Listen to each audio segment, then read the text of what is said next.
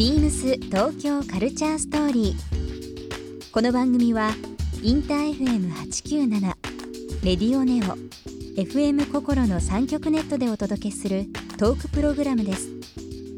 案内役はビームスコミュニケーションディレクターの土井博志。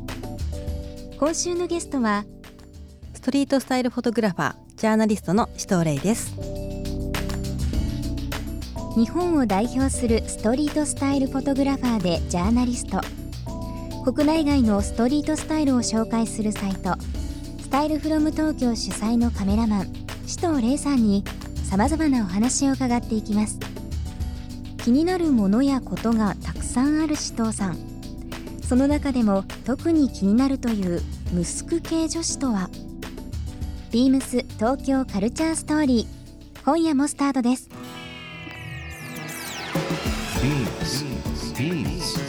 BEAMS BEAMS TOKYO Culture Story.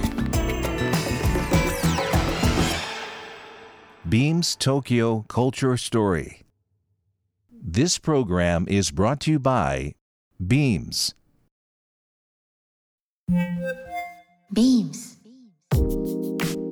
ありとあらゆるものをミックスして自分たちらしく楽しむそれぞれの時代を生きる若者たちが形作る。東京のカルチャー。ワクワクするものやこと。そのそばにはきっといつもビームスがいる。ハッピーな未来をつくりたい。東京のカルチャーは世界で一番面白い。ビームス東京カルチャースト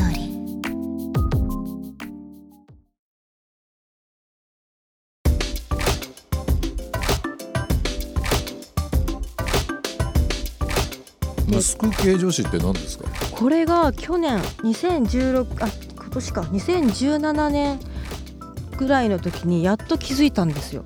実はもともとあったんですけれども、勉強不もやっすすいません。もやっとしたものだったのがやっとあこれこういうジャンルができたっていうのが、ムスク系女子でうん。つまり、えー30代超えた時に2000年代に出た大人可愛いって言葉があるじゃないですか、例えば吉川ひなのさんだったりとか凛花さんだったりが牽引してった30代になっても可愛いを諦めなくてもいいじゃない。ピンクとかガーリーが好きでもいいじゃない着てもいいじゃないっていうのが、えー、と支持されてうん。根付きましたよね、それもその1個前は大人になったんだからもうちょっとおとなしいものコンサバなものはい起きなきゃいけないっていう観念があった時にそれをこう大人可愛いはふ払拭してくれたわけですよ。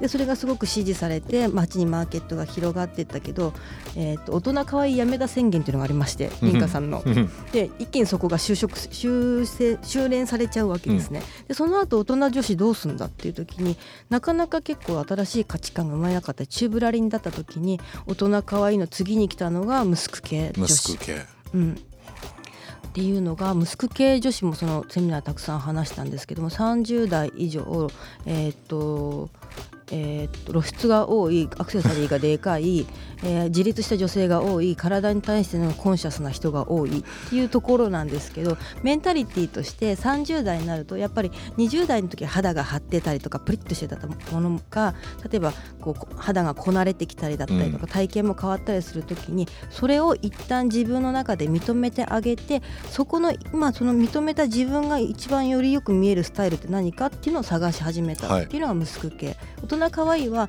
その体型の変化に抗って20代のものをこう聞き続ける、うん。それから体型を上げていくとか。面白い。自分をカスタムする。っていうところが大人可愛いの価値観だったわけなんです。けなるほどね。ムスク系は30代の女性の今の自分を認めそこがもうそこをもう一回ファッションとしてどう表現したら自分が可愛く見えるかよく見えるかみたいな時にムスク系が出てきてやっぱり肌がこうこなれてくるとデコルテが美しくなりますよね、はい。だったら見せれるようになったりとかそういうなんか露出に対していやらしくなくなる。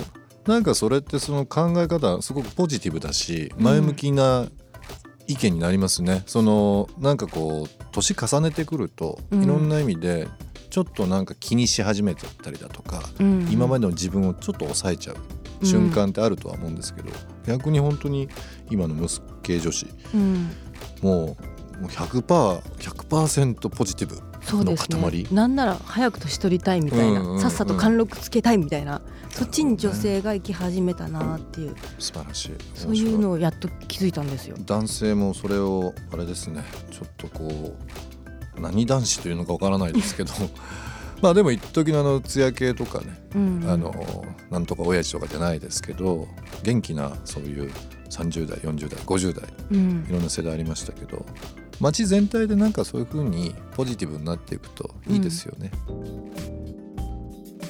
はい。今日今週いろんな、まあ、あの写真の話させていただいてる中でストリートスナップっていうこともあるので、ん。アンケートの話出てましたけど死闘霊的なアンケート用紙のまとめ方そうですね。あります、書いてもらうのは、まあ、何着てるかとか服とか靴とかアクセサリーとか書いてもらうのと、今気になる場所とかどこで髪の毛切ってますか、うん。好きなお店好きなブランド将来やりたいこと一番最近買ったもの、うん。それを聞いてます。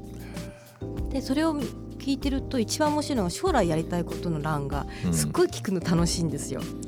なんかなもう叶ってますっていう人もいるし具体的に例えば美容師さんになりたいですっていうのもあるし、うん。案外結構あのサクセスフルな感じの人でも分かんないんですよねって言ったりもするしそこに本音がポロって出るのが面白いです。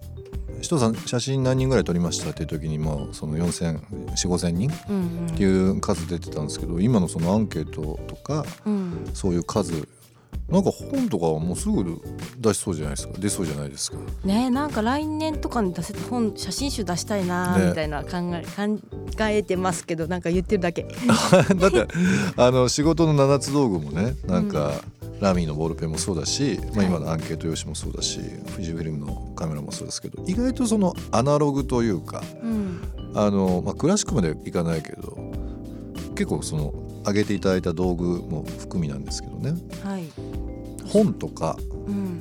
なんかそういう小説とかそういったところで自分を表現したいっていうふうに思ったりします？今あえてこの時代時代だから。本は書きたいなって思います、うん。すごい。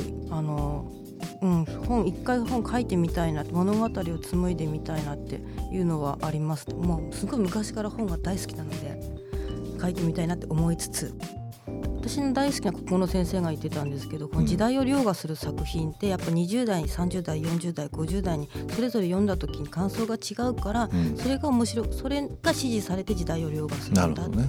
例えば源氏物語とかだったら、10代の時に読んでも全然響かないみたいな。うんなんかおもし面白くも何でもないけど、うんテストに出るから読んどけみたいな時に30代くらいになるとあなんでこの人はこんだけ光源氏はこんだけ浮気ばっかしてんだろう分かるっていうの 出るんですよね。なるほど。もう1000年前ぐらいの話がこの直近の5年10年で変わるってすごいですね。ストーリーとして。ねあと感じ方も変わるし、感じ方もね、うん。違うし。でも確かにそうかもしれないですね。でも写真も、うん。あのフルーツの話とか今週していただいてますけどやっぱり今改めて見るとあの構図うん。雑誌自体の構図とかバランスとか文字あとまあ出てくる人たちのそのパフォーマンス主張今見ても面白かったりしますよね。バックナンバー見てもね。うん。その時はその時ですごいと思った思ったけども。確かに。10年前の見るとすごい自分でも面白いですね。面白いですよね。自分いいの撮ってんなみたいな。振り返ってみるといいですよね。そういう時代。うん。だから今の仕事も5年10年したらまたちょっと違う形で残ってるかもしれないですね。ね。うん。ビームス東京カルチャーストーリー。今週のゲストは首藤玲さんでした。1週間どうもありがとうございましたありがとうございました。首藤さんあの告知とかもしあれば、えー教えていただいてもいいですか？そうですね。まあその私のサイトスタイルフロム東京とか見とまた、えーチェックしてもらえればなと思いウます。ェブサイトの方ですね。はい。はい。ぜひご覧いただければなと思います。最後に一曲聴きながらのお別れとなります。シーアで Santa's Coming for Us ビームス東京カルチャーストーリー。番組では皆様からのメッセージをお待ちしています。メールアドレスは beams897 アットマークインター FM.jp ツイッターはハッシュタグ beams897 ハッシュタグ beams 東京カルチャーストーリーをつけてつぶやいてください。来週は雑誌「クラッシー」の表紙モデルを7年間務め異例の電撃移籍となったドマーニの表紙モデルになるなど多くのファッション誌で絶大な人気を得るモデルの小泉聡子さんが登場します。お楽しみに。